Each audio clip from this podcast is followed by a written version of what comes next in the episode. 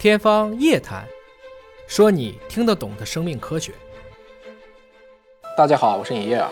我们看武侠有一个门派，不管在谁的作品当中，都挺厉害，而且大家都挺怕。比如说四川唐门会什么？对，就是毒。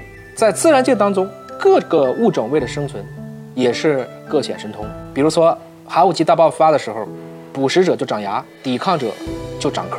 牙越来越厉害，壳也越来越厚，有点像我们从子弹到防弹衣的这样的一种，在彼此之间的竞争当中，大家都找到了自己的生态位。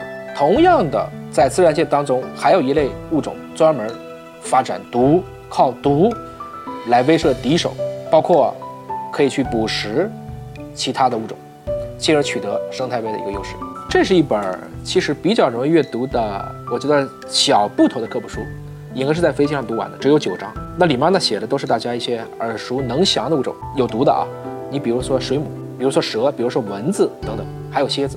但是你读完了以后呢，应该说你会全面扭转你对有毒的动物，或者说在过去对于这些动物的一些认知误解。读完了以后，可能会让你抛开恐惧，因为这个作者呢是以一个当事人的口吻来讲他跟这些有毒的动物研究过程中，他经常会做以身犯毒。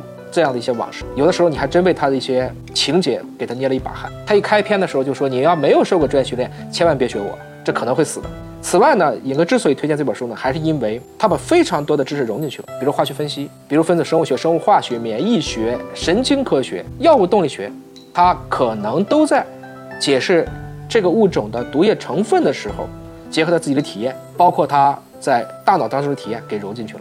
也算是费尽了心思，所以我看完了以后，给这个书其实就写了五个字，叫做“莫大于热爱”。就如果你真的喜欢研究有毒的物种，那么你真的就能写出一本真的好的作品。